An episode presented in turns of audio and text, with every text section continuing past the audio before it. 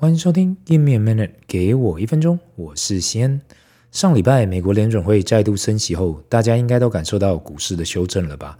很多人私讯来问我，他们原本认为六月打底后七月大反弹就是底部了，很多人开始进场投资，以为可以抄底，想到上个礼拜到这个礼拜才知道，原来根本看不到底部。如同我这个 podcast 常常推广的，其实没有人可以预测高低点。如果有听到什么大师或是老师说交学费给他们，他们会教你学抓转折啊，我在这里不挡人财路。但是如果真的那么行，早就变成首富了，不会还在这里收费教你抓转折。这世界上，除非有人有水晶球或是时光机，不然没有人可以预测未来。这也是我长期推广的观念。当然啦，也许外面很多神人真的那么厉害，但是我只能说我自己没那么准。看久的人就知道了，大家可以了解一个趋势，真的要长期抓得那么准，而不是只是昙花一现。今天一开始开场会想要先提这个，是因为很多人私讯给我有关这件事。我的建议是看好自己的现金流。过去都说过，投资要用闲钱，这样才不会让生活受到影响。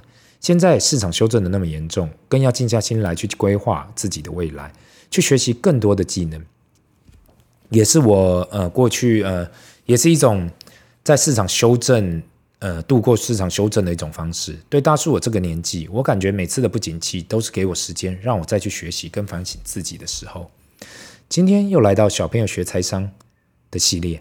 过去的几集我没有提到钱是从哪里来的，为什么有钱这个东西，何谓现金流。但我们今天要谈如何花钱，更重要的是应该是分辨想要跟需要。话说你曾忘词的东西，我相信大部分人都听过了，更多人可能都听烂了。这也让我想起开学前带小朋友去文具店补给的时候，弟弟边逛边看，看到每个文具都好喜欢哦，不管是五颜六色的铅笔盒，还是闪闪发光的铅笔。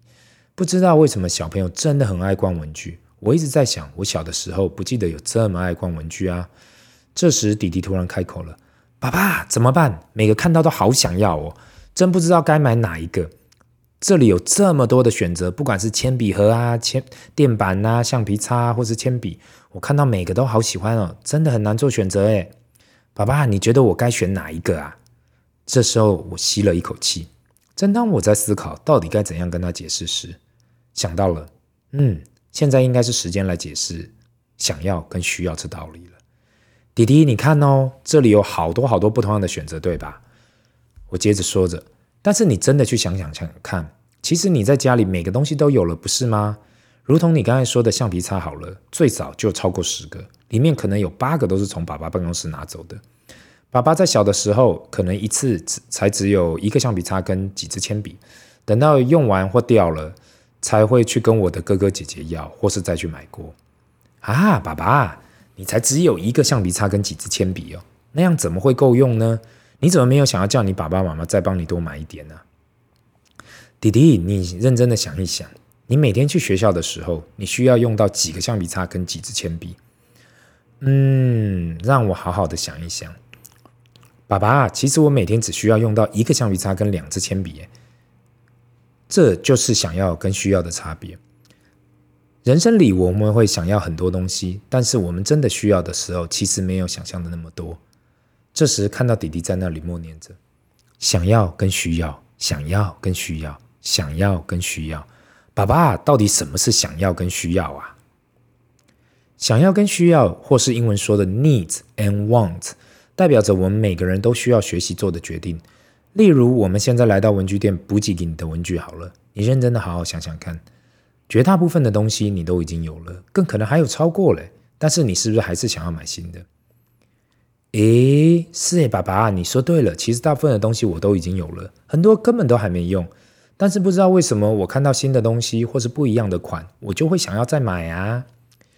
因为你真的需要的文具其实不多，弟弟，几支铅笔、几个橡皮擦、铅笔盒、尺，只是因为你看到新的就还会想要。这就是需要跟想要的差异。你真的需要用到的东西其实没有那么多，但是想要的东西却一直买不完。不仅仅是在这单这个文具这方面，其实每个人都会碰到这样的选择啊。还记得爸爸有说过的食衣住行娱乐吗？其实，在这方面就有很多的需要跟想要的选择。我再来跟你讲另外一个例子好了。你不是很喜欢吃冰吗？还记得夏天我们出去玩的时候，爸爸不是带你去冰店吃冰？对啊，对啊，爸爸，你每次都有带我去吃冰。我还记得，呃，看到冰店橱窗的时候，各式各样的冰，自己我自己都不知道要选哪款呢，觉得每个口味都很想吃。但是每次你叫了很多份，我们也吃不下，不知道你还记得吗？是啊，我知我我记得啊，每次你们看。你我叫了那么多冰，然后最后你们都吃不完，然后我就是变成爸爸自己一个人要吃那么多，就是完全都胖到我的身上了，因为我吃了最多碗的冰。哈哈哈，原来这就是所谓的想要跟需要哦。其实我自己只是想要吃很多很多的冰，但是我真的不需要吃那么多碗呢，也吃不了那么多，这样我了解了。但是爸爸每次到了最后，真的都是胖到你诶。今天会想要来谈想要跟需要，是因为我相信每个家长都会碰到同样的问题。天底上每天底下每个家长都尽量能够在自己的能力范围内，尽可能的满足自己的小孩。可是当我们的下一代出社会的时候，当他们需要扛起自给自足能力时，他们有没有足够能力来满足他们的想要？会不会因为他们不懂什么是需要，什么是想要，未来个人财务一团乱？很多时候我都在想，不要认为小朋友听不懂财商这个道理。因为现在的小朋友绝对比我小时候懂，这个概念就跟我小的时候也比我自己父母小时候还要懂的概一样。这个世界跟社会不断的在进步，资讯分享越来越快速的情形下，未来资讯差的状况只会更少。台湾人有句话说得好，会做生意的儿子难生。或许我们不需要我们的小孩很会做生意，或是去做生意，但是至少有信心让他们在出社会前学会管理自己的人生跟财务。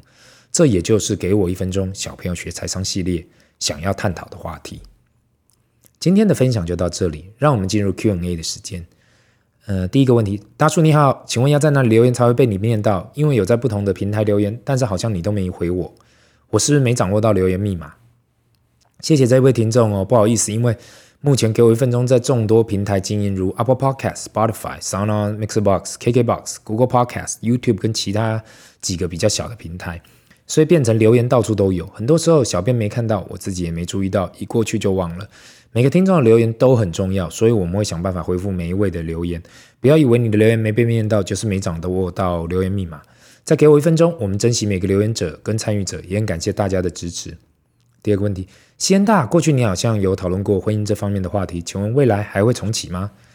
过去好像真的有讨论过婚姻的话题，但是因为给我一分钟，后续要走的方向。跟那个主题有差异，所以目前那个计划先暂停。未来如果要死灰复燃的话，应该会再开一个频道来讨论一下婚姻跟爱情。